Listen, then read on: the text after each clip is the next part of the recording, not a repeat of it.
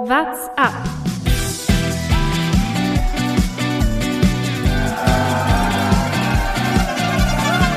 Alle rüber, Attack! Alle! Alle rüber! Der Radsport-Podcast.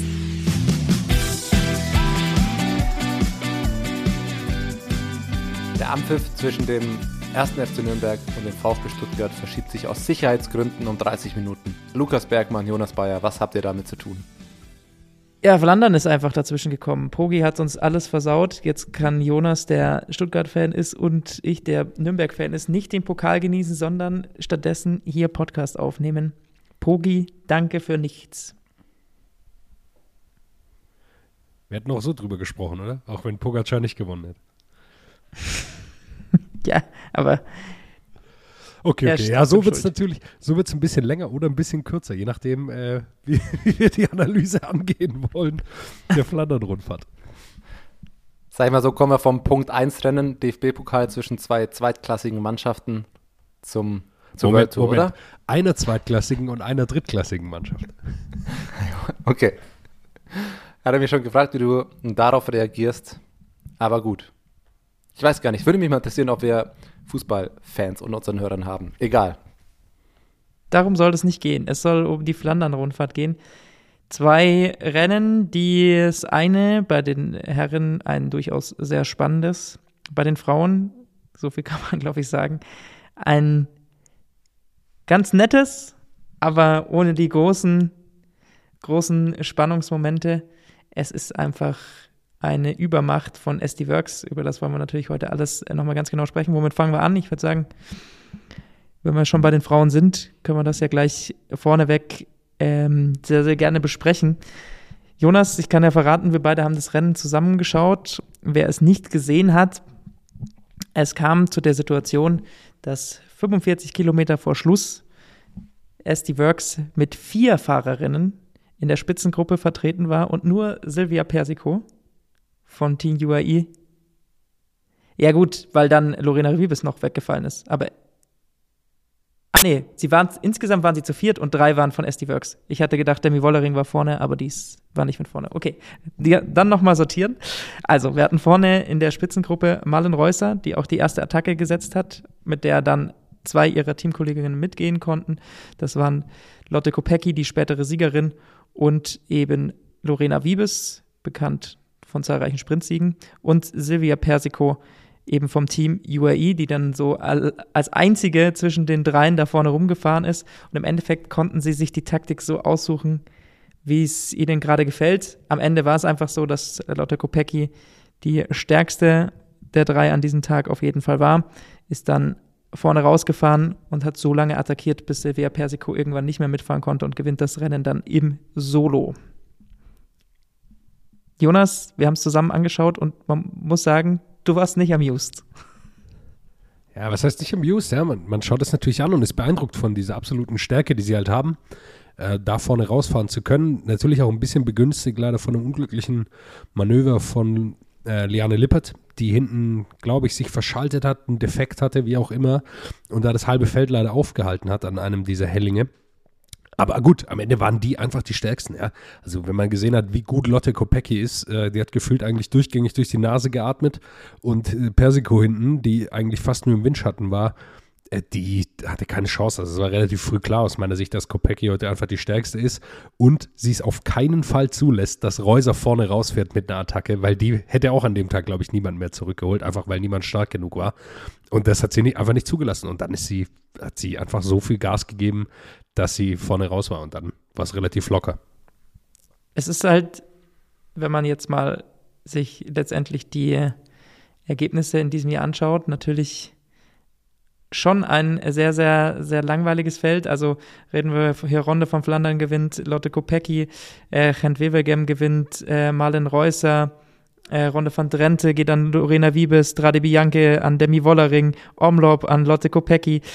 Ähm, also wir hatten jetzt, jetzt lass mich nachzählen, insgesamt sechs, neun, zehn Rennen bei den Damen in der World Tour und am Ende gewinnen davon fünf Fahrerinnen aus dem Team SD Works. Und zwar die fünf Großen, muss man sagen, die, die die große Aufmerksamkeit haben. Kann man ihnen auch nicht vorwerfen, ja. Also ich meine, sie sind halt einfach stark, sie haben das Budget, die alle im Team zu haben, klar. Er ist natürlich kacke für die anderen Teams, aber es kommt ja jetzt Paris-Roubaix, da gewinnt ja immer Trek und ST Works äh, verkackt sich irgendwie, deshalb habe ich noch relativ gute Hoffnung eigentlich. Das Krasse finde ich halt an der Stelle, dass wenn, wir, wenn man ein dominantes Team hat und das äh, einen guten Siegfahrer in ähm, und den auch auf äh, Position 1 ins Ziel bringt, finde ich das schon, ja, kann das vielleicht irgendwann für Langeweile sorgen. Bei SD Works finde ich halt extrem, dass sie ja blöd gesagt, meistens noch Platz zwei oder drei auch noch mitmachen. Also es ist ja nicht mal nur so, dass sie sagen, okay, wir haben drei Fahrerinnen, die das Rennen gewinnen können und wir entscheiden uns für eine, sondern meistens ist es okay, wir fahren, also Strade Bianche ist ja nicht mehr übertrieben, wir fahren zu zweit ins Ziel und machen es entweder untereinander aus oder sonst wie wer da ins Ziel fährt. Also das ist ja wirklich dann jetzt Flandern, dann gewinnt Demi Vollering natürlich noch den, den Sprint aus der Nachfolgegruppe und holt auch noch Platz zwei. Ja, das ist Dominanz, das ist Stärke. Äh, alle anderen wahrscheinlich nur neidisch darauf.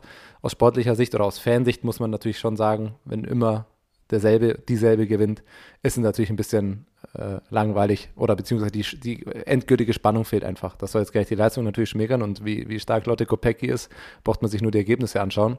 Aber äh, mich stört es fast mehr, dass sie nicht, dass SC Works nicht jedes Rennen gewinnt, sondern dass sie eigentlich immer noch Platz 2, 4 und 7 gefühlt auch noch mitmachen. Das ist definitiv der Fall und das ist natürlich dann für den Rest des Feldes, was willst du dann auch in so einer Situation machen?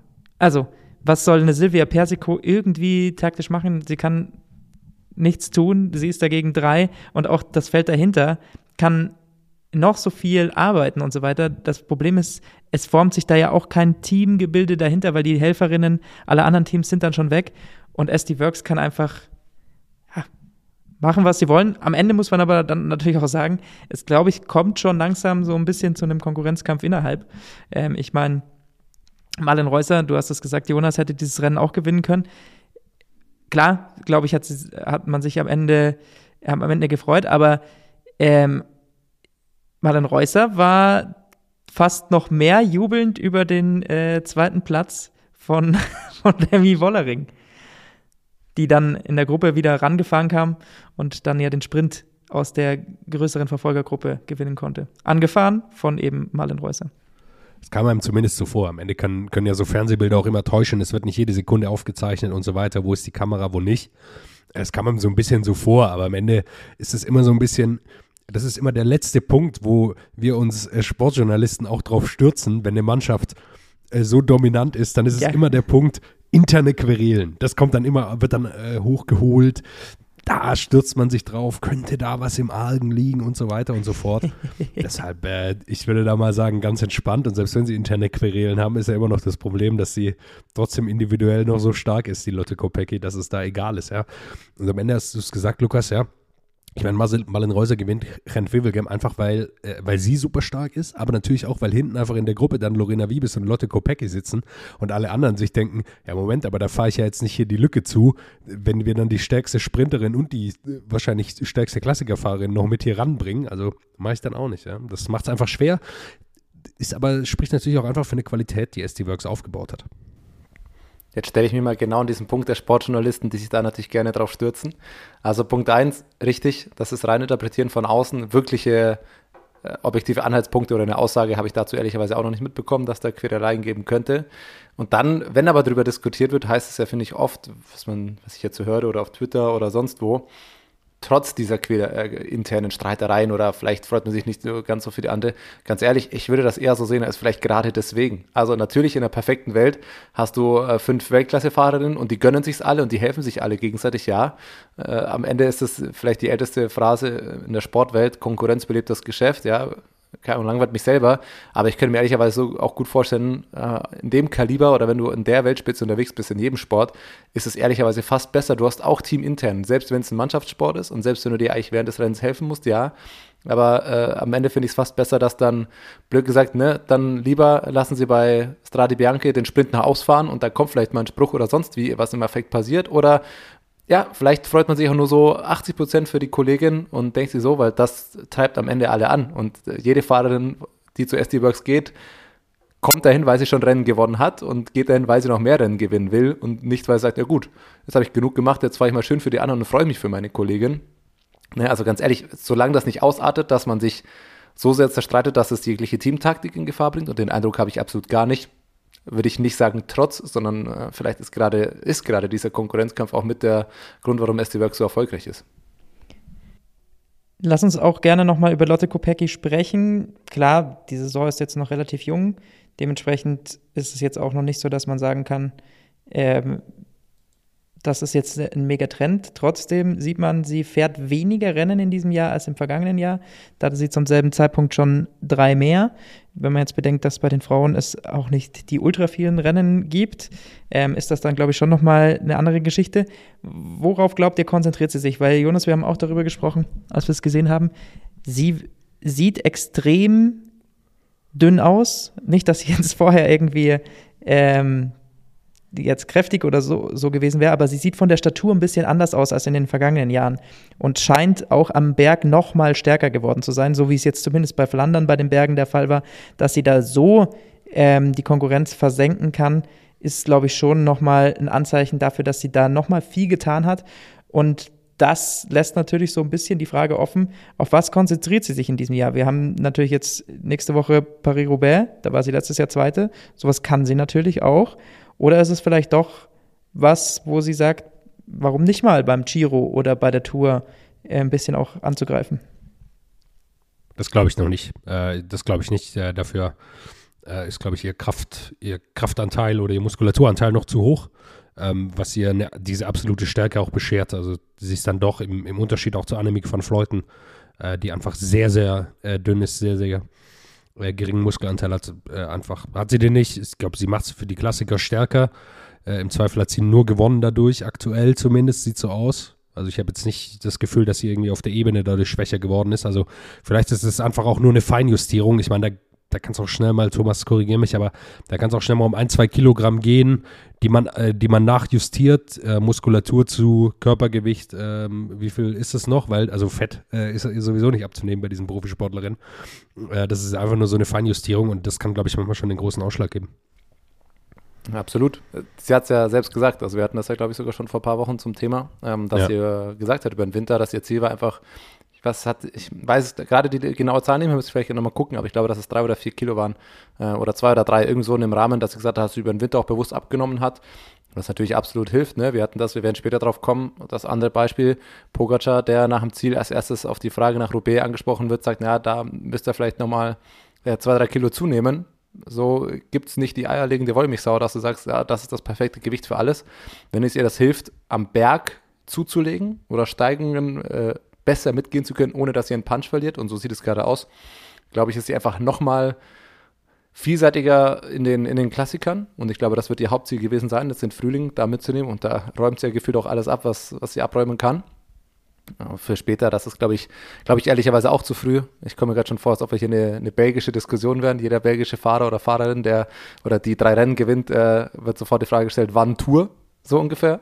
Aber ich glaube, dass sie sich äh, damit einfach äh, nochmal noch mal vielseitiger macht und das einfach der nächste Schritt ist, zu sagen, okay, den Punch, äh, die Schnellkraft hat sie davor auch schon, wenn man das hinbekommt, dann nochmal zwei, drei Kilo leichter zu werden, ohne vom anderen allzu viel einzubüßen, wunderbar. Kann sein, dass sie das für, für Paris-Roubaix vielleicht sogar ein bisschen was nochmal nimmt, ja, also äh, es gibt einfach nicht das Körpergewicht oder die physiologische Statur, wo du sagst, das ist perfekt für alle Klassiker und das ist ja genau das, was man sehen will. Äh, sonst würde Pogacar oder äh, Kopecky auch alle Rennen einfach gewinnen, das will man nicht und ist aber einfach nochmal noch mal ein anderer Schritt, bist einfach vielseitiger dadurch. Ich glaube, sie hat sich einfach wegbewegt von der Sprinterin, die sie auch war. Also sie war ja am Anfang ihrer Karriere auch noch deutlich mehr Sprinterin also im Vergleich zu jetzt. Liegt natürlich auch daran, dass sie in ihrem Team ja gar keine so schlechte Sprinterin haben. Wir nehmen hier am Mittwoch auf. Lorena Wiebes hat heute den Schelde-Preis gewonnen, also sie ist gar, auch gar nicht so schlecht im Massensprint. Äh, da gibt es natürlich wenig Platz bei SD Works, deshalb umso besser, dass sie da so super flexibel ist. Sie ist einfach super stark, wenn man gesehen hat, also wenn man jetzt einfach schaut, was sie jetzt gewonnen hat, ähm, seit sie da gewechselt ist, ist einfach unglaublich. Ja. Also Omlotet Newsplatz, Strade Bianche, knockere Kurse, zweimal Flandern-Rundfahrt. Ähm, also super stark einfach, wie sie, wie sie drauf ist und was sie, was sie alles gewinnt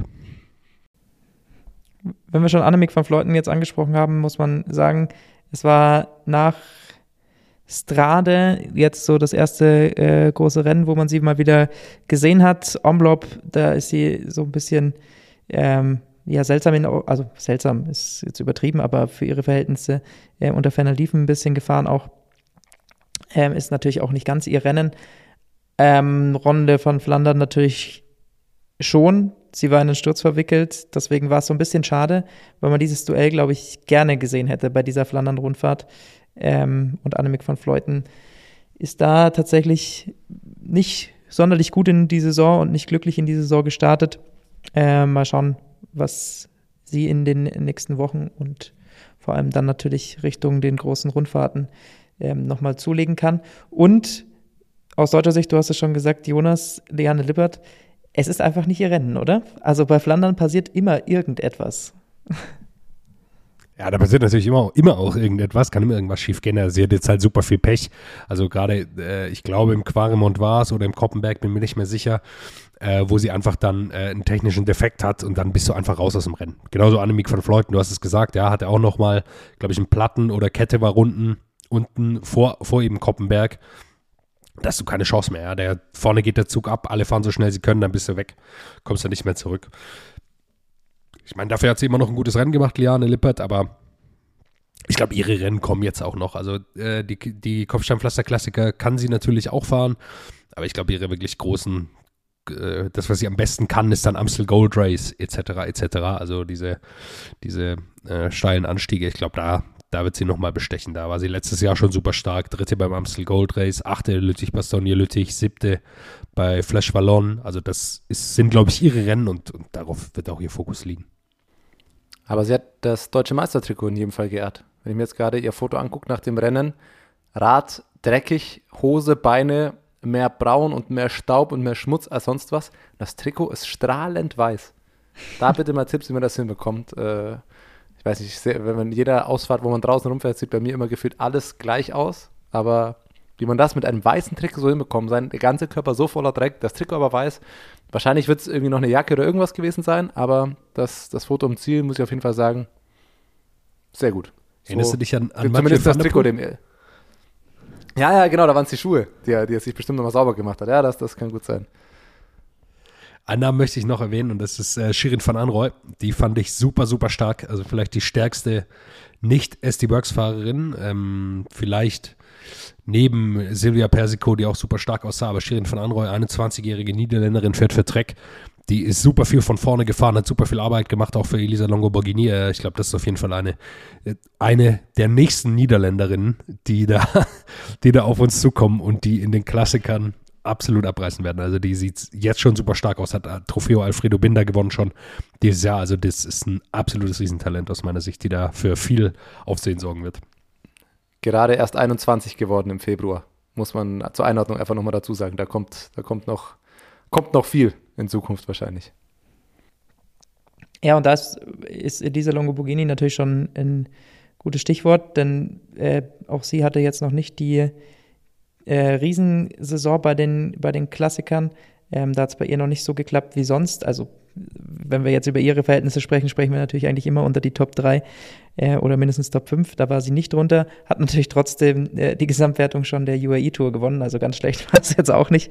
Ähm, scheint aber jetzt dann doch auch wieder in eine sehr, sehr gute Form zu kommen, wird Dritte am Ende.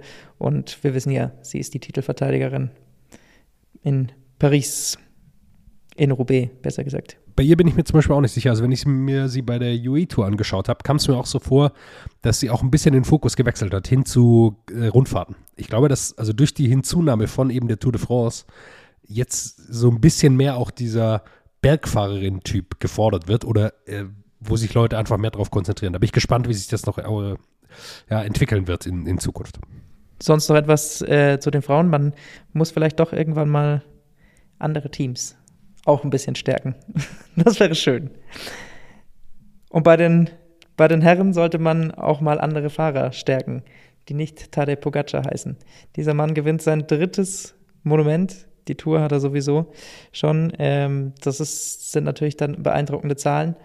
Und das in einer Art und Weise, die sehr, sehr beeindruckend war, denn eigentlich lief sehr, sehr viel, oder sagen wir zumindest einiges dafür, dass es diesmal richtig knapp werden könnte und am Ende reicht es aber trotzdem deutlich. Rennverlauf war sehr, sehr spannend, dadurch, dass es sehr, sehr viele Stürze auch am Anfang gab, ähm, war etwas nass, es hat ein bisschen geregnet, ähm, dadurch auf dem Kopfsteinpflaster durchaus immer wieder Schwierigkeiten ähm, und dieses Chaos hat letztendlich auch dazu geführt, glaube ich, dass schon 100 Kilometer vor dem Schluss die ersten Attacken losgingen, weil viele äh, Kapitäne auch schon isoliert waren.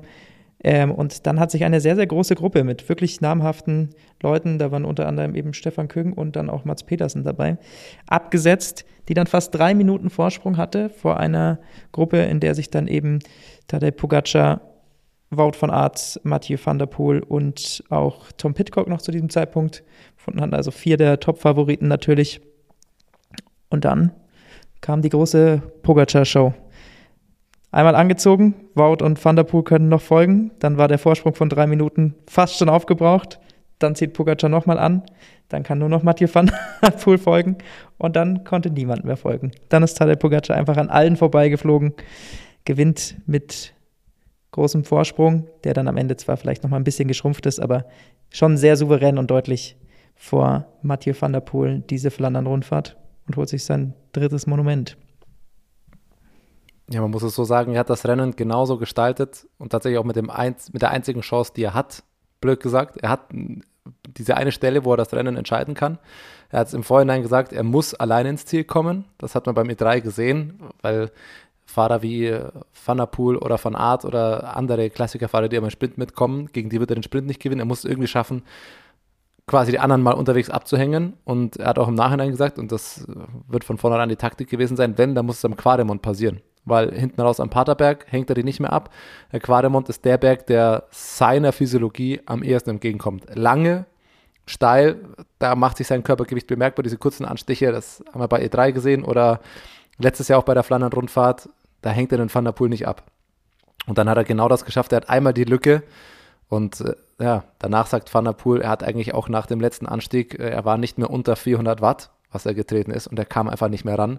Und dann ist das alles, was das sagt. Das ist eine bestechende Form. Ich muss dazu sagen, Pogacar hat sich dieses Jahr das vorgenommen. Mehr nochmal, glaube ich, als im letzten Jahr. Es war klar, okay, er will ein sehr starkes Frühjahr haben. Er will auf die Klassiker gehen. Er will Flandern und eigentlich am liebsten nochmal an Sanremo gewinnen. Weil an Sanremo ist vielleicht das am schwersten zu gewinnen, weil am schwersten vorhersehbare. Und für Flandern hat er sich eine Taktik zurechtgelegt. Es war zu erwarten und am Ende ist er einfach zu stark. Und wenn man sieht, vor allem der Kerl, es ist ja, kann man ja sagen, man hat vielleicht den besten Fahrer der Welt und ähm, der hängt vielleicht die Hälfte des Pelotons ab, alles klar.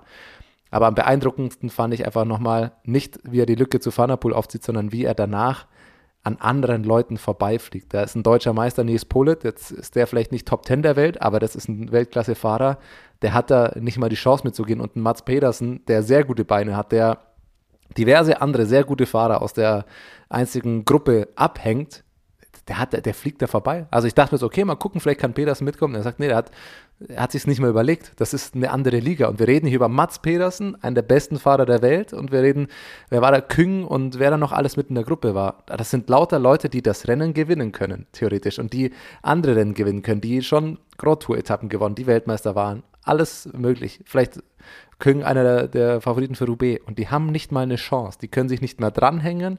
Und Pogacar bleibt nicht fünf Sekunden bei denen, der fliegt an Pedersen vorbei. Und das ist Wahnsinn. Dass er nicht an äh, nicht mit dem 50. im Peloton mitfährt, okay, aber dass der alle anderen so zersägt und dass auch Mats Petersen sagt, naja, das ist das Beste, was er hat rausholen können und so. Das, das ist äh, absolut verrückt einfach. Da ist Pogacar einfach absolut auf einem, auf einem anderen Level. Punkt. Also mehr brauchst du auch dazu nicht sagen. Wenn, also dieser Fakt, dass Mats Petersen, einer der besten Fahrer der Welt, nicht mal die Chance hat und dass Van der Poel über 400 Watt tritt und nicht mehr rankommt. Pogacar ist wahrscheinlich der kompletteste Fahrer, einfach, weil er am Berg die abhängt und am Ende auf dem flachen Stück in Zeitfahrposition, dann holst du den auch nicht mehr ran. Ich fand es lustig, weil er, er hat äh, im Interview danach gesagt, dass er am Paterberg, also es ist ja immer diese berühmte Kombination, Ode Quaremont und Paterberg, die, die letzte, der letzte Berg ist quasi vor dem, vor dem Zielankunft dann, die 13 Kilometer vom Paterberg weg ist ungefähr. Äh, da hat er gesagt, ja, am Paterberg war er schon knapp davor, richtig einzugehen. Wo man dann sich nur die Frage stellt, ja, wie ging es den anderen eigentlich? Also wenn er kurz davor war, das Ende ist, äh, was, was für ein Gefühl haben die anderen eigentlich, ja? Und er ist da der Stärkste. Und ich habe mir auch gedacht, es war natürlich ein sehr großes Risiko auch mit dieser Gruppe vorne. Aber am Ende war es vielleicht auch genau die Situation, die relativ gut für ihn war, weil dadurch wurde das Rennen noch mal stärker und noch mal härter, weil die anderen auch fahren mussten. Sie wussten, sie mussten nach vorne kommen. Und äh, ja, so ist es am Ende genau das Rennen, das er wollte. Van der Poel tritt noch einmal an, kann man vielleicht darüber diskutieren, ob das noch ein Fehler war, als er dann Wout van Art abhängt. Aber gut, äh, alles dahingestellt. Äh, am Ende, glaube ich, ist es vollkommen gleich. Da kannst du taktisch machen, was du willst, wenn Pogacar in der Form da ist. Und am Ende ist es ein 1 gegen 1 äh, zwischen den beiden dann äh, und er so einen Tag hat, dann hat eigentlich niemand eine Chance. Ich glaube, das ist dann relativ easy. Dass er am Paterberg aber kurz vorm Explodieren war, das ich, hat man tatsächlich sogar gesehen, weil da ist zum, zum einzigen Mal dann der kurze Eindruck entstanden, Moment, der Van war doch schon mal weiter hinten dran, kommt er jetzt vielleicht nochmal ran und da hat Pogacar auch mal kurz gewackelt. Ich finde, das hast du ihm wirklich angemerkt, also auch, als ich mir angeschaut habe, dachte ich mir tatsächlich schon, oh, okay, es sieht nicht mehr ganz so, so fresh aus, aber sobald er dann im Flachen ist und ich würde sagen, das ist vielleicht eine der, der Hauptvorteile äh, von Pogacar oder das, was er einfach besser kann als alle anderen, wie schnell dieser Mann regenerieren kann, wie viele Attacken der setzen kann. Wirklich, der kann gefühlt 20 Mal in einem Rennen ans Limit gehen und das kann einfach mehr als andere. Und das ist eben auch einfach der Vorteil gewesen, warum es bei E3 zum Beispiel nicht geklappt hat. E3 ist, glaube ich, einfach 90 oder 100 Kilometer kürzer. Und das, das ist einfach ein ganz großer Unterschied für alle, die sich fragen, hm, das ist einfach Flandern, das waren wieder 260, glaube ich, Kilometer, das war auch eine besonders lange Flandern. Ähm, Ausgabe oder Edition, das ähm, rein von den Kilometern her. Und das merkst du ihm einfach immer wieder an. Und das ist ja das auch, was ihm in der Grand Tour hilft. Ne? Also letztes Jahr ist er auch, an der, selbst an der Etappe, wo er eingeht, da geht er acht Attacken von Jumbo, geht er mit.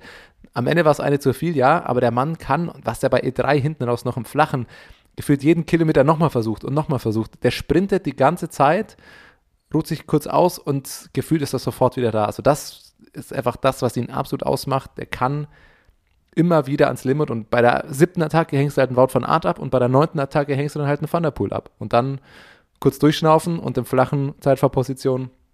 Das ist einfach, und je länger das Rennen wird, desto besser für ihn. Das muss man einfach sagen. Das, bei mir 3 hat es eben genau deswegen nicht geklappt, weil das Rennen war zu kurz, blöd gesagt, zu einfach dann sind, kommen da andere Fahrer einfach noch mit. Er fährt kein Paris-Roubaix. Ist wohl, ist jetzt schon offiziell. Äh, also ich hätte, ja.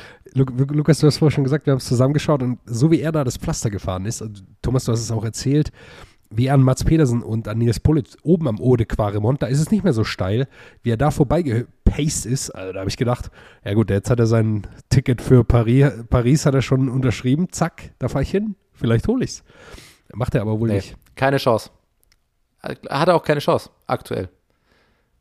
Also, keine Chance bei Pogacar braucht man vielleicht nicht sagen, aber nee, tatsächlich, du darfst das nicht unterschätzen, wie schwer Flandern und wie viel schwerer Flandern von den Anstiegen im Vergleich zu Paris-Roubaix ist. Und ja, der fliegt an Pedersen vorbei, aber auch weil ein Pedersen und ein Küng am Berg halt doch nochmal ein bisschen mehr leiden als ein Pogacar. Und bei Paris-Roubaix sind die anderen frischer. Und dann fährt Pogacar einem Küng, einem Pedersen und äh, wie sie alle heißen oder einem Van auch nicht mehr so davon. Weil genau das ist es. Am äh, Paterberg hängt dann ein Van auch nicht ab. Und äh, Quadramont, sowas gibt es halt bei Roubaix dann einfach weniger. Und die entscheidenden Stellen sind nicht die steilen Anstiege bei Paris-Roubaix. Und absolut richtig. Er sagt dann nach dem Rennen, dafür müsste ich noch ein bisschen zunehmen. Das wird er irgendwann. Aber das wird eine, eine große Planung, weil wenn er sich wirklich in die physiologische Form bringen will, dass er Paris-Roubaix gewinnen kann, ja, dann schaut es aber vielleicht mit der Tourvorbereitung vielleicht anders aus. Ich glaube, bis dahin holt er sich vielleicht noch zweimal die Tour und sagt dann vielleicht mit Ende 20, na gut, und jetzt schaue ich mal, dass ich Roubaix noch anschließe. Da musst du die Saison ganz anders gestalten. So geht das jetzt. Du kannst mal nach San Remo und du kannst die Flanner-Rundfahrt so fahren und dann zur Tour wieder als Gesamtfavorit da sein. Für Roubaix geht das nicht so. Ich würde es gern sehen. Ja, klar. Also jetzt schon am Sonntag. Ehrlicherweise. Ich, habe mich ehrlicherweise auch gefragt, fahr doch einfach, äh, fahr doch einfach zur Übung. Was hast du denn zu verlieren? Dann, dann sag, ja, man kann das auch einfach so kommunizieren. Der Mann stürzt ja offensichtlich auch einfach nie gefühlt. Dann fahr Roubaix einfach mal mit, dass du es mal gemacht hast.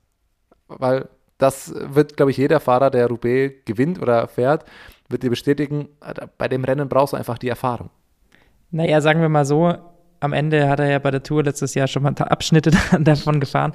Und ich glaube, das Problem ist tatsächlich, es ist ein wahnsinnig hartes Rennen, das natürlich schon auch Verletzungsrisiko und so weiter drin hat. Und ich glaube, er hat dieses Jahr noch ein ganz anderes Ziel, Flandern schön und gut. Da würde er jetzt glücklich sein, aber das ganz große Ziel ist diese Blamage, nenne ich es jetzt mal ganz übertrieben, aber ich glaube, so hat das nun mal aufgefasst, äh, bei der Tour de France im vergangenen Jahr. Ähm, da so abgesägt worden zu sein von Jonas Wingegaard am Berg zweimal, das äh, möchte er auf keinen Fall nochmal erleben. Es ist so schön, wenn eine Tour de France, auf der du drei Etappen gewinnst und zweiter wirst, eine Blamage ist. Ja, ist, aber ich sag so ja, deswegen ja, habe ich ja auch gesagt, natürlich. ich sag das jetzt mal so provokativ. Ich glaube, dass das in Natürlich. seinem Kopf drin ist, so, oder? Ja, klar will er die Tour de France gewinnen. Also das weiß er ja auch selbst. Ja. Das Flandern-Rundfahrt ist auch schön. Ist auch gut. Bringt ihm auch äh, Jubel ein von Eddie Merckx, der ihn in seine Reihe mit aufnimmt. Aber am Ende will er geht es für ihn um auch Tour de France-Siege. Will ich sagen, ist völlig klar. Ja. Aber jetzt laut Pro Cycling Stats sehe ich hier gerade, was mich überraschen würde, wenn es tatsächlich so kommt, dass er noch Amstel Gold, Flash Wallon und Lützig Bastogne Lüttich fährt. Da wäre ich, bin ich gespannt, ob er das noch macht. Ja, bei Pogi entscheidet sich, das habe ich das Gefühl, außer den zwei, drei ganz großen Rennen, oft sehr, sehr kurzfristig. Pogi stand auch, glaube ich, die letzten zwei Jahre immer auf der Liste für die Vuelta und ist ja dann kurzfristig oder relativ kurzfristig doch nicht gefahren. Insofern will ich da, da mal noch gucken. Aber äh, einfach zu dem Thema, weil wir jetzt gerade dabei sind, finde ich ganz spannend. Äh, ein Artikel heute von The Inner Ring. Ähm, The Fantastic Five. Ich habe ihn euch vorhin auch mal in die Gruppe geschickt, weiß nicht, ob ihr Zeit hattet, schon drauf zu schauen. Das ist einfach, äh, finde ich, nochmal ein ganz spannender Anhaltspunkt, wo man immer die, über die aktuelle Generation spricht und äh, das ist ja oft, wie es einem vorkommt und das ist sehr schwierig an Zahlen oder sonst wie festzumachen, aber da kommen einfach ein paar Argumente, die ich tatsächlich ganz spannend finde, wie sich der Radsport in den letzten drei, vier Jahren sehr verändert hat. Und die Fantastic Five sind an der Stelle Tadej Pogacar, Mathieu van der Poel, Wout van Aert, Remco Evenepoel und Primoz Roglic. Und der Artikel zeigt einfach nochmal deutlich, wie sie das im Gesamtradsport verschoben hat, in Aspekt darauf, die Statistik, wer am Ende des Jahres die meisten Rennsiege hatten. Und das war auf Jahre hinweg, waren das immer die großen Sprinter. Das waren Eric Zabel, das waren Petacci, das waren André Greipel, Cavendish. Phil Gilbert war dann mal einer, der so ein bisschen damit, äh, damit rauskam. Und das hat sich einfach seit 2021 sehr verändert. Seit, oder in den letzten Jahren ist es dann immer am Ende des Jahres dann Pogacar, Roglic und Wout van Aert, die sind mit den meisten Siegen. 2022 war Remco, glaube ich, noch gleich auf mit Pogacar und da geht es einfach um die Win-Rates, so wird sie genannt, also der an, die Anzahl von Siegen im Vergleich zu Rennen, die du gefahren bist. Und Tadej Pogacar hat, seit er 2019 Profi geworden ist, 236 Renntage und hat dabei 56 Siege. Das ist eine Quote von 24 Prozent. Klammer auf, muss man dazu sagen, da wird jetzt dazu Gesamtwertung und Etappen. Also du kannst, blöd gesagt, auch auf einer Tour de France 23 Siege holen, wenn du 21 Etappen gewinnst und noch zwei Trikots, ja. Aber diese Quote von 24 Prozent ist einfach unfassbar. Und die anderen sind halt auch nicht so viel schlechter. Mit Van der Poel und Van, äh, Van Aert die 19 Prozent und Remco die 18 Prozent haben. Und äh, das vergleicht einfach nochmal ganz gut die Zahlen, dass selbst ein Cavendish oder ein Greipel im Durchschnitt in ihren besten Jahren immer nur so 17, 18 Prozent hatten. Nur. Da siehst du einfach mal, wie sich der Radsport verändert hat. Und das fand ich eigentlich ein ganz gutes objektives Kriterium. Von wegen, ja, die Gesamtklassementfahrer fahren äh, ihre Tour und die holen da vielleicht jetzt nicht die Etappen und holen sich am Ende das Trikot und die Sprinter sind die, die am Ende die meisten Siege holen. Ja, Van der Poel, Van Aert, Pogacar, Remco, die gewinnen einfach wahnsinnig viele Rennen, die fahren diese Rennen jetzt auch. Also, dass ein Tour de France-Sieger einfach Sanremo und Flandern und Kopfsteinpflaster alles fährt, ist das eine. Aber du siehst einfach den Unterschied und das auch nochmal im Vergleich zu vorne und dann beende ich meinen langen Monolog auch, wie, Rem, äh, wie Pogacar aktuell einfach wirklich deutlich, ein deutliches Level über den sehr, sehr, sehr vielen anderen im Peloton hat und wie sich der Radsport dahingehend auch einfach verändert hat. Diese Auflistung auf Sprinter fahren viele Rennen und Froome fährt einmal im Jahr und gewinnt die Tour und das reicht ihm oder Sky macht das so zu, du hast ein paar Fahrer, das sind die Besten der Welt und die wollen einfach alles gewinnen und gewinnen am Ende halt auch einfach sehr viel. Das fand ich tatsächlich ganz spannend. Ein Wort müssen wir auf jeden Fall, glaube ich, noch zur Tadej Pogacar sagen, wenn man diese ganzen Zahlen natürlich hört. Äh, Dass der, die Fallhöhe ist natürlich groß, falls äh, da doch irgendwas sein sollte. Also Ich will es jetzt nicht immer ansprechen. Ich möchte eigentlich nur betonen an der Stelle, dass selbst äh, wer sich jetzt denkt, das kann doch alles nicht mehr, nicht mehr wahr sein und ähm, warum ist der denn so überlegen und auf allen möglichen Terrains, dass man wirklich solche Rennen auch gewinnt. Klar, man braucht sehr, sehr viel Watt dafür. Das ist sehr, sehr hilfreich.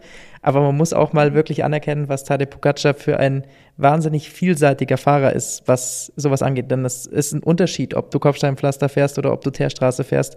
Und dass er da mit seiner, seiner Körpergröße und seinem Gewicht ähm, das so gut die Watt dann auch auf die Straße bringen kann, das hat auch mit sehr, sehr viel Klasse auf dem Rad zu tun.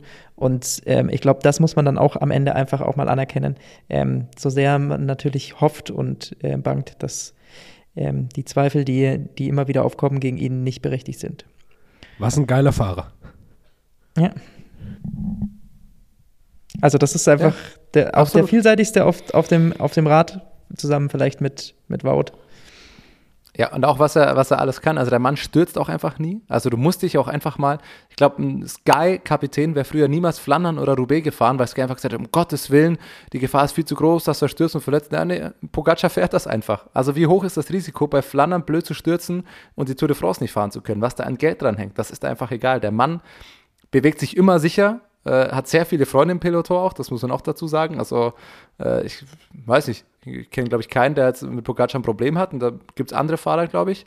Ähm, zumindest scheint er sehr gut vernetzt und man muss zu ihm auch einfach sagen, der Mann hat äh, seit der Jugend, also das ist, letztens habe ich das auch nochmal erst geschaut, seit er mal ein Fahrrad fährt mit 13, 15, 17, hat er immer vorne äh, Rennen gefahren, hat immer Rennen gewonnen, ähm, war immer gut dabei, fährt alles mit, also das kommt schon nicht von, von irgendwo, dass der, dass der einfach so gut ist.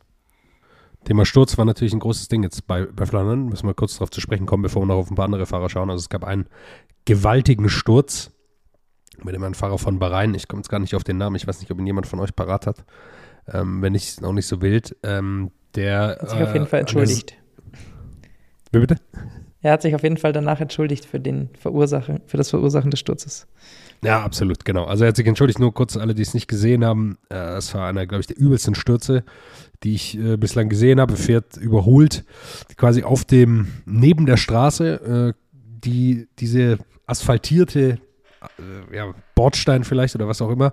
Er hört dann auf und dann kommt er auf eine Art Wiese mit einer Pfütze drin und die katapultiert ihn quasi wieder Richtung zurück ins Peloton. Er fliegt davon von der linken Seite rein und äh, knockt im Grunde fast 50 Prozent des Pelotons einfach aus.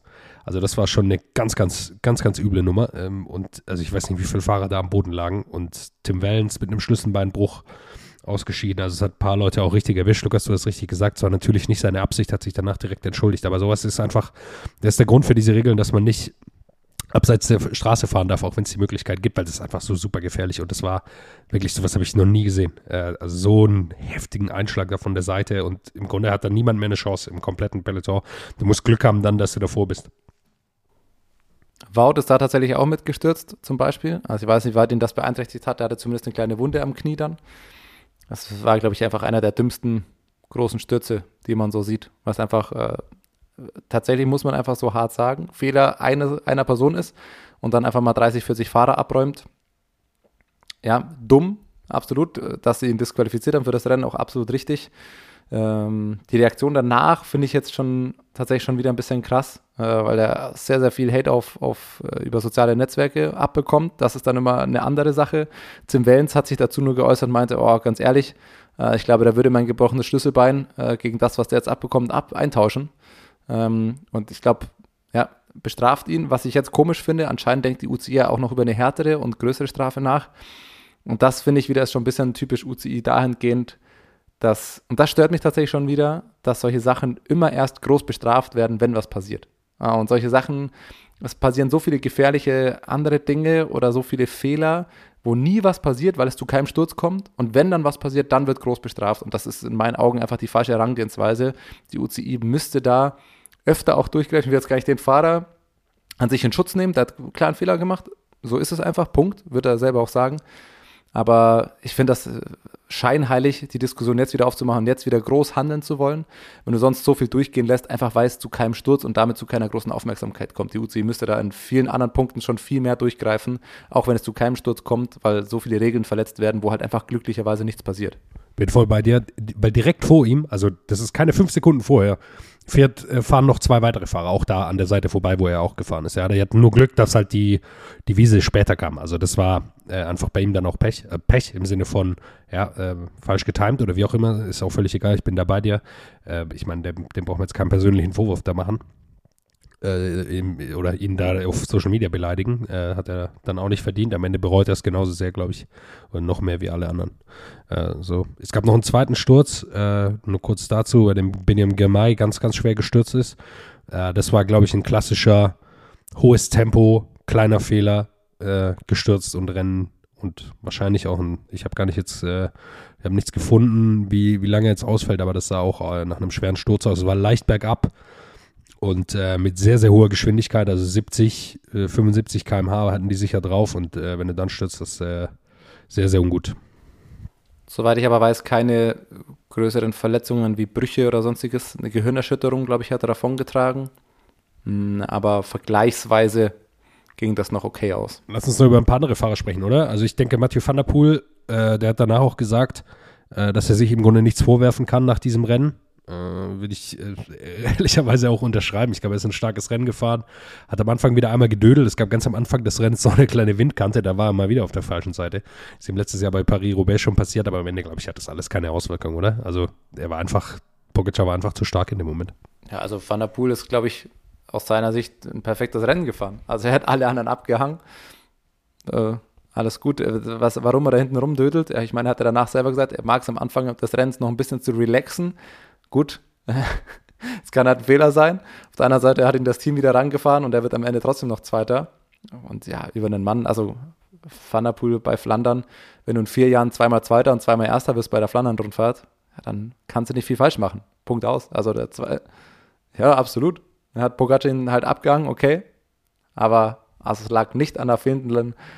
Also ich glaube, sonst hat Van der Poel keinen Fehler gemacht. Der hatte einmal sogar noch Pech an der Stelle, glaube ich, an der Wout sogar oder was äh, Pogi attackiert hat. Da hat er, glaube ich, ein Schaltproblem oder so gehabt. Da hat er, glaube ich, nochmal viel verbrauchen müssen, um da nochmal ranzukommen. Trotzdem ist er rangekommen und alle anderen hätte er stehen gelassen. Also ich weiß nicht, wie viele, am Ende kam er, glaube ich, immer noch eine Minute vor Wout ins Ziel.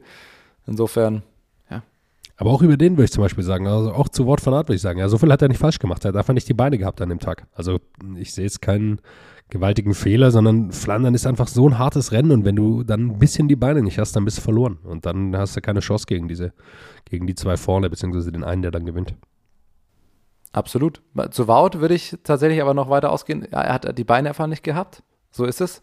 Da finde ich aber tatsächlich für das Team, wie Jumbo das macht, haben sich auch deren Taktik, glaube ich, ein bisschen seltsam mit Van Heudung vorne, der dann auch zu spät zurückgekommen ist, wie auch immer. Aber also ganz ehrlich, das Team, das Jumbo mittlerweile auf die Beine stellt und sie gewinnen zwar alle Rennen, aber ich glaube, sie haben seit 2019 kein Monument mehr gewonnen. Und das ist am Ende auch einfach eine Sache, an der du so ein Team ehrlicherweise messen musst. Und das würde ich schon behaupten, ist für ähm, Jumbo Wismar jetzt, wie das früher gelaufen ist. Die müssen zufrieden sein. Die haben alle anderen Rennen haben sie gewonnen, ja. Aber am Ende muss man in der Größenordnung trotzdem, glaube ich, ein bisschen Kritik anüben, dass es äh, bei den ganz großen Rennen dann leider doch ein bisschen zu oft nicht ganz die richtige, das richtige Ergebnis ist aus ihrer Sicht.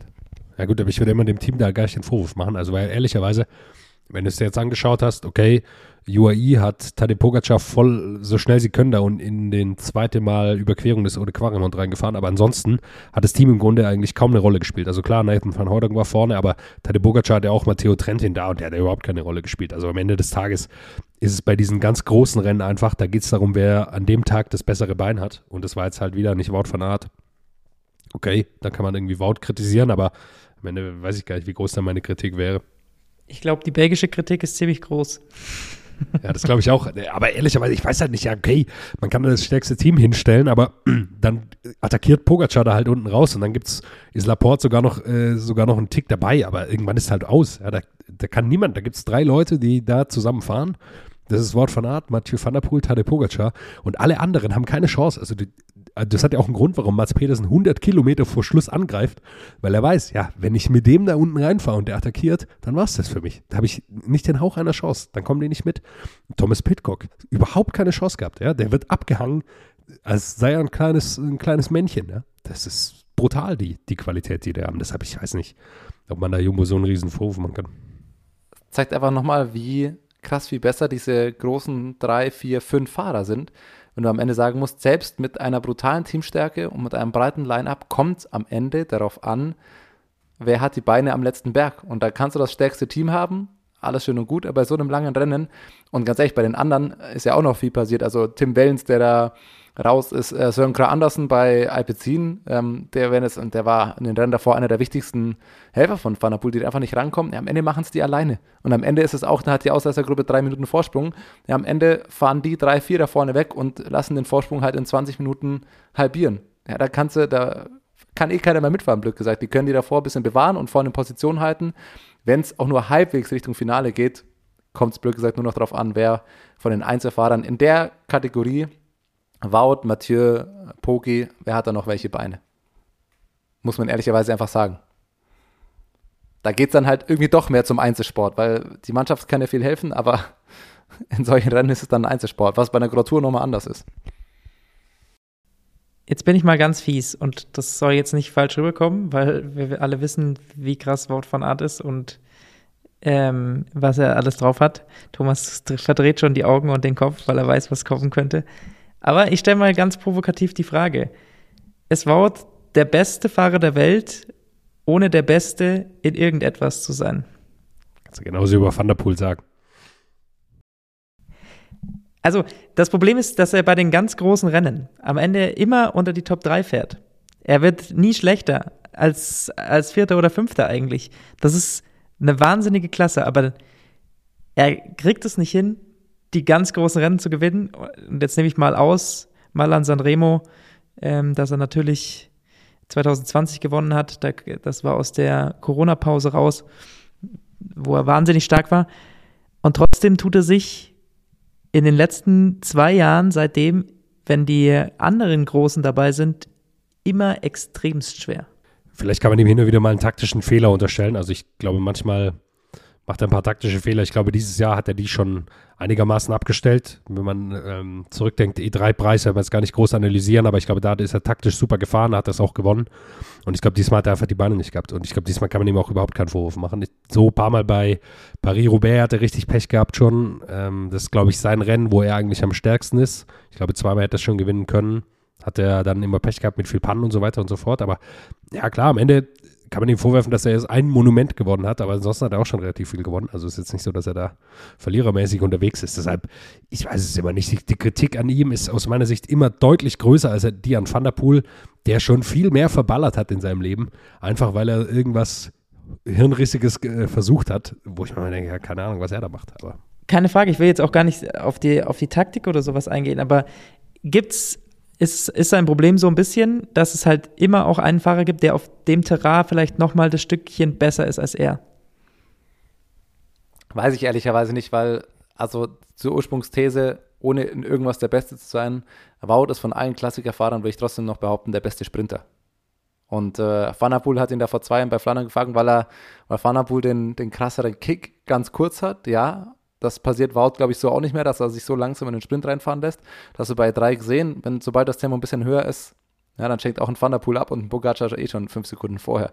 Insofern, die haben alle ihre Stärken und jeder braucht genau den richtigen Rennausgang. Pogacar muss irgendwie alleine ins Ziel kommen, Mathieu muss irgendwie in einer sehr kleinen Gruppe kommen und braucht einen langsamen Sprint oder muss halt irgendwie an einem kurzen, steilen Berg alle abhängen.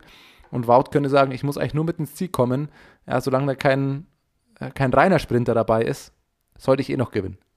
Ja, es waren die Rennverläufe, Rennausgänge zu der Zeit oft nicht so, wie es Wout braucht. Ja, am Ende E3, ja, das ist nicht das ganz große Rennen, aber vom Line-Up und wie da gefahren wurde, war es ein sehr großes Rennen und das gewinnt er aus dieser Dreiergruppe.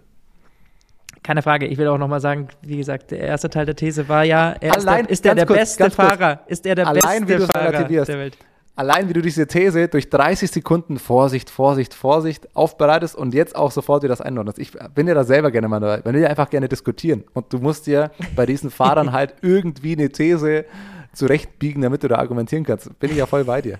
Aber das ist, das ist einfach leider, also da müssen wir, hätte ich die These gemacht, hättest du dagegen argumentiert, sind wir ehrlich. Er ist, er ist 28 und äh, sollte vielleicht noch das ein oder andere große Klassikerrennen gewinnen. Das würde ihm nicht schaden. Dann, glaube ich, sind alle Diskussionen still. Ja, Vielleicht ja schon am Sonntag. Sagen, der, hat, der, hat ein, der hat ein bisschen Pech, dass er jetzt in der Generation ist. Ne? Wenn der fünf Jahre früher Profi ist, dann ist er wahrscheinlich dreifacher Weltmeister und äh, hat sieben Monumente gewonnen.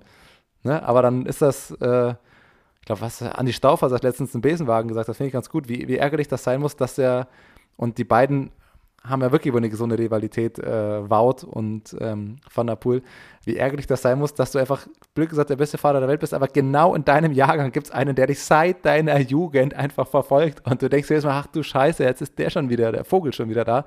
Ja, und gewinnt jetzt mal an Sanremo. Ja, Und das gilt der halt für beide. Halt einfach immer da. Es gilt ja für beide. Also Ja. beide denken, äh, die hätten ja doppelt so viel Cyclocross-Weltmeisterschaften gewonnen und doppelt so viel Klassiker-Siege geholt. Ja. Das ist einfach, die fahren natürlich, und die fahren für immer ja gegeneinander, ja, bis einer aufhört.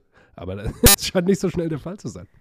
Und dann kommt auf einmal Pogacar und macht Third Wheeling, wie es die, die englischen Kommentatoren bei E3 so treffend ausgedrückt haben.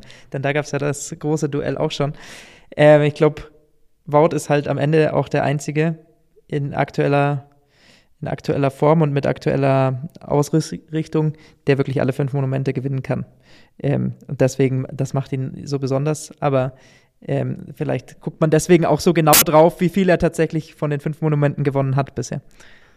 Ja, das ist auch lustig, man dann kann sagen, ja, okay, Wout ist vielleicht der wahrscheinlichste, der alle fünf Monumente gewinnen kann, aber am nächsten dran ist äh, Tadej Pogacar. Also ehrlicherweise, da, da hat man, schau mal, ganz ehrlich, bevor er letztes Jahr Flandern gefahren ist, hat jeder gesagt, ah ja, hier, Klassiker Flandern. Ah, wie soll er das denn machen? Und ehrlicherweise, er war jetzt auch nicht weit weg davon, Mailand Sanremo zu gewinnen. Also es ist jetzt nicht, dass er da irgendwie meilenweit entfernt war, sondern das ist ganz knapp. Ja, das, äh, da ist einer, der nicht aufpasst von den beiden, äh, Van der Poel und äh, Van Aert bei Mailand Sanremo, dann gewinnt er das. Ja. Der, äh, Jetzt muss man auch nochmal dazu sagen, das war vielleicht die einzig, der einzig taktische Fehler von Van der Poel und Van Aert, die beim zweiten Mal Quaremont einfach nicht an seinem Hinterrad waren und er dann vorne attackiert und man fragt sich, aber mit was habt ihr gerechnet? Also, das, die fahren da mit 400 km/h rein in diesen Quaremont. Ja, der wird jetzt nicht vorne abbremsen und dann äh, mal gucken, was passiert, sondern ja, okay. Aber am Ende, glaube ich, ist es völlig egal. Ich will noch einen Satz sagen zum, zum Mats Pedersen, äh, der aus meiner Sicht das perfekte Rennen gefahren ist. Also äh, aus seiner Sicht taktisch äh, immer dabei, voll, voll gefahren, gemerkt, okay, die Gruppe läuft nicht mehr, ich fahre alleine vorne raus, riskier's und am Ende reicht es halt für ihn leider nicht. Also, Am Ende reicht es für Platz 3, auch glaube ich ein gutes Ergebnis für ihn, aber ähm, der aus meiner Sicht hat er alles richtig gemacht. Gleiche gilt oder ähnliches gilt für Küng, Askren, äh, Jorgensen, die glaube ich alle das gemacht haben, was sie machen mussten und darauf bisschen auch darauf spekulieren, dass die anderen sich anschauen. Und ich glaube, daf dafür haben sie alles getan und am Ende reicht es halt nicht. Du hast gerade irgendwas erwähnt, es würde doch niemand bergauf bremsen. Nee, also wirklich.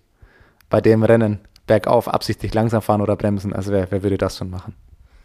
Eine Geschichte, wenn wir bei dem Duell oder Triell der großen drei natürlich sind äh, und wir über E3 ja schon gesprochen haben, eine Woche zuvor. Ähm, ein sehr, sehr cooles Rennen an einem Freitagnachmittag. Ich äh, kann sagen, ich saß im Homeoffice und war noch nicht so, so glücklich, im Homeoffice arbeiten zu können an diesem Tag, dass man so ein Radrennen an einem Freitag beobachten durfte, war sehr, sehr herrlich. Aber es kam zu einer kuriosen Situation, über die man vielleicht äh, nochmal sprechen kann. Denn Wout, der Schlingel, hat sich 22 Kilometer vor Ziel gedacht, bevor er dann den Sieg eingeholt hat. Er lässt sich dann nochmal die Kette ölen. Ja. Und äh, wenn man dann ins Regelwerk der UCI schaut, dann ist das eigentlich während des Fahrens nicht erlaubt. Jetzt wurde er am Ende trotzdem nicht disqualifiziert. Die Begründung der UCI an der Stelle, es war kein großer Vorteil für ihn. Er war am Ende der Gruppe. Also, ich weiß ja nicht, wenn es dort drin steht, ist dann die Frage, sollte man es dann durchziehen? Das Problem ist natürlich hauptsächlich ähm, bei solchen Geschichten immer, dass die Fahrer sich währenddessen am Auto festhalten. Ähm, das war jetzt in der Situation laut, laut UCI am Ende nicht so schlimm und nicht so vorteilsreich, dass sie ihn deswegen dafür qualifiziert hätten. Aber wie lustig wäre es gewesen, stellt euch das mal vor, er gewinnt dieses, diesen Sprint aus dieser Dreiergruppe raus und dann so, ja, das mit dem Öl, sorry Wout, du bist raus. Ja, das, das zeigt eigentlich nur wieder die Scheinheiligkeit der UCI an manchen Stellen, muss ich sagen, weil ich glaube, mit einem Punkt ist auch das Herauslehnen aus des Autos, also nicht, dass der Fahrer sich festhält, sondern dass einer aus dem Team, Mechaniker, Teamchef, was auch immer, sich da herauslehnt. Und am Ende heißt, schafft die Regel ab oder wenn ihr die Regel drinstehen habt, führt sie an. Also was, was ist das für ein Schmarrn, eine Regel in einem Regelwerk feststehen zu haben, sie aber bewusst zu ignorieren, dann schafft sie ab. Und ehrlicherweise, also ganz ehrlich, warum die UCI das nicht durchziehen kann, ja, weil sie einfach wissen, was für eine riesen scheiß Presse sie bekommen, wenn sie das durchziehen. Stell dir vor, du hast das Rennen, der Rennen, alle gehen ab und der Sieger wird disqualifiziert, weil er sich die Kette ölen lässt. Das ist einfach nur Angst vor schlechter Presse, vor einem wahnsinnigen Shitstorm. Ja, wenn das ein Fahrer macht, der Siebter wird oder ja, keine Ahnung, Christian Volkner, äh, hätte ich auch mal sehen wollen, wie sie die disqualifizieren, wenn die Strade Bianca gewinnt. Ne? Das kannst du am Ende leicht machen, wenn jemand halt Dritter wird, immer noch ein gutes Ergebnis und dann kriegst du mit, aber dann kannst du halt vielleicht deine Regel mal durchziehen. Aber die machen das bei so einem Rennen nicht, weil es Wout van Art ist, bei einem belgischen Rennen und weil sie es einfach nicht machen können. Aber das ist halt, das ist halt lächerlich. Also das ist genau die Sache. Zieh Regeln durch und erstens, wie ich es vorhin gesagt habe, nicht nur wenn was passiert, sondern wenn du Regeln hast, dann zieh sie konsequent durch, dann passiert es auch einfach nicht mehr. Oder dir ist die Regel nicht wichtig genug, ja, dann streich sie halt raus.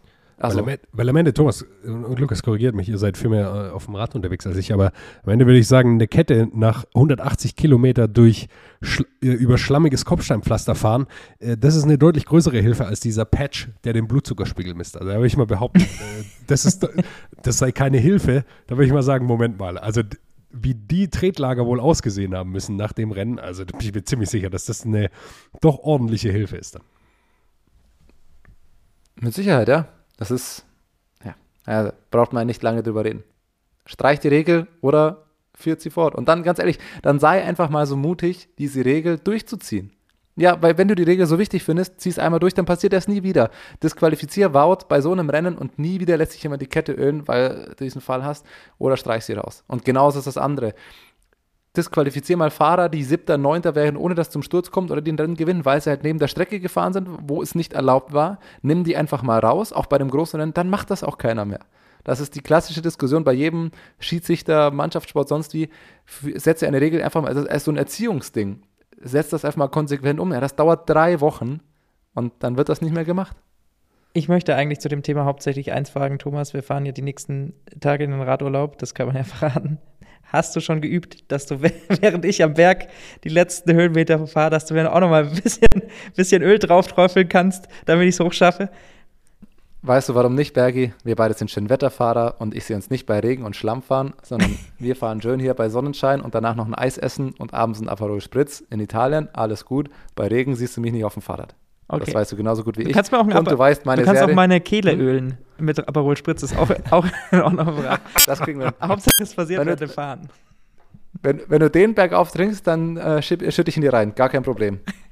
Äh, Videobeweis kommt dann, sollte es soweit kommen. Gibt auch bei langen Pass, bei einem langen Pass am Ende mehr Power als nochmal eine geölte Kette. Ja, sicher. Das Einzige, Brauchst was du da noch ein Gel, wenn du ein, einmal schön Aperol haben kannst.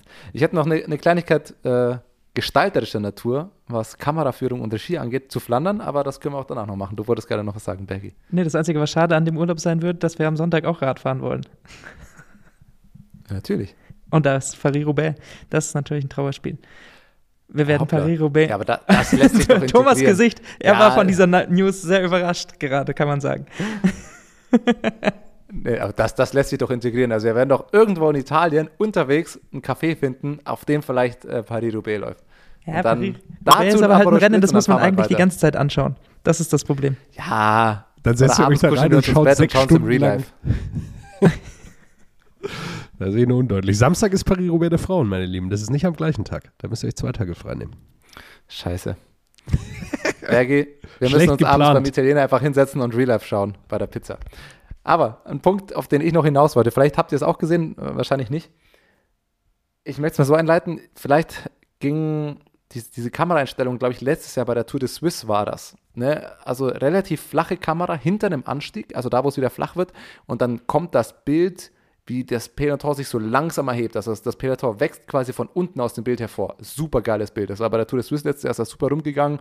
Ist jetzt auch nichts ganz Neues, aber Bergkulisse und so weiter. Das wird natürlich hin und wieder mal an Anstiegen genommen, sagen, hey, kurz bevor wir den Anstieg hochfahren, schalten wir schon mal hoch, du siehst erst nichts und dann äh, kommen die Köpfe und die Fahrer kommen über die Kuppe drüber und du siehst sie so langsam von unten.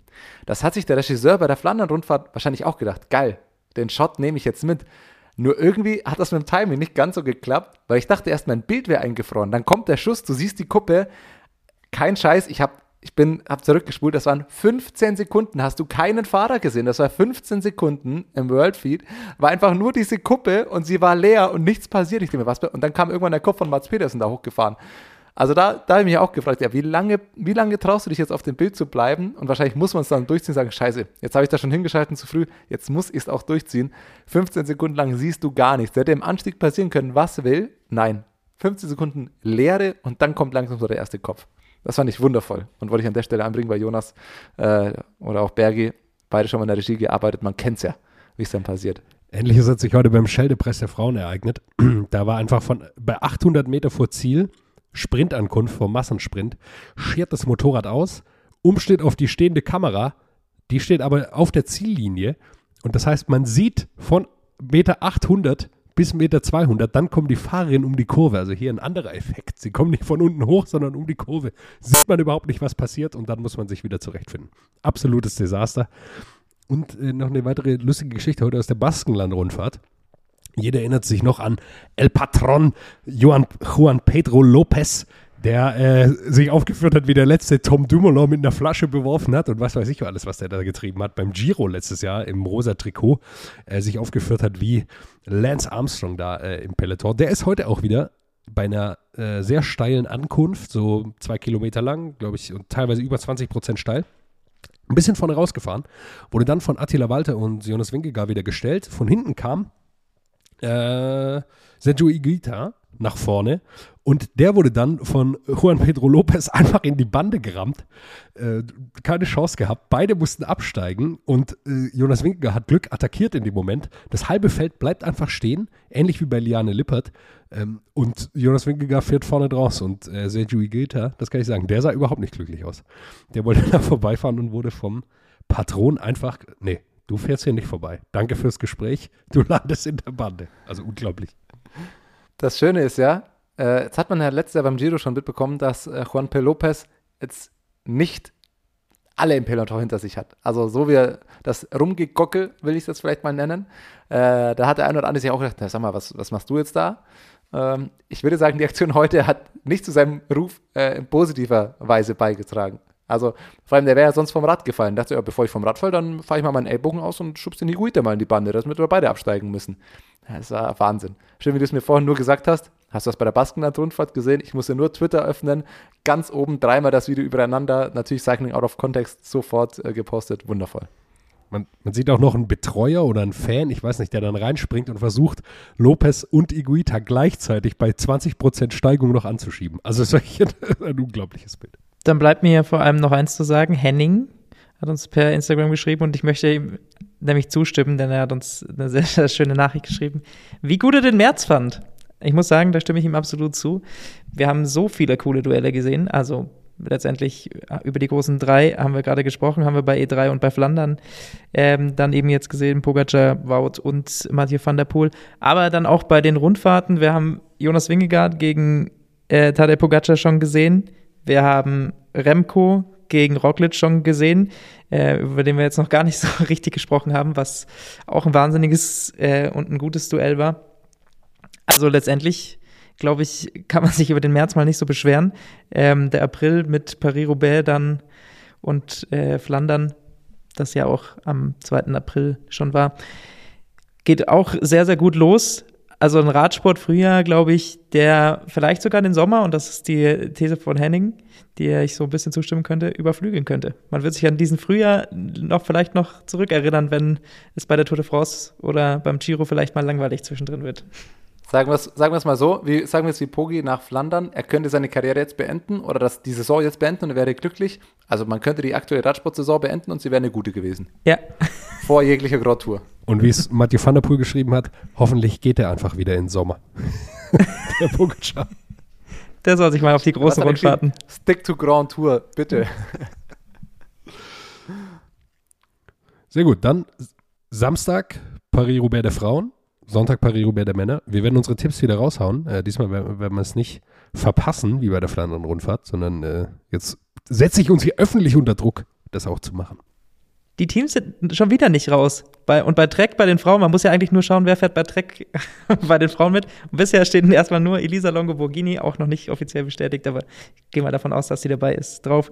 Das wäre der einzige Tipp, den ich bisher abgeben könnte. Ich brauche noch mehr Trek-Fahrerinnen, bitte. Dann kann ich entscheiden, wer von ihnen das Rennen gewinnt.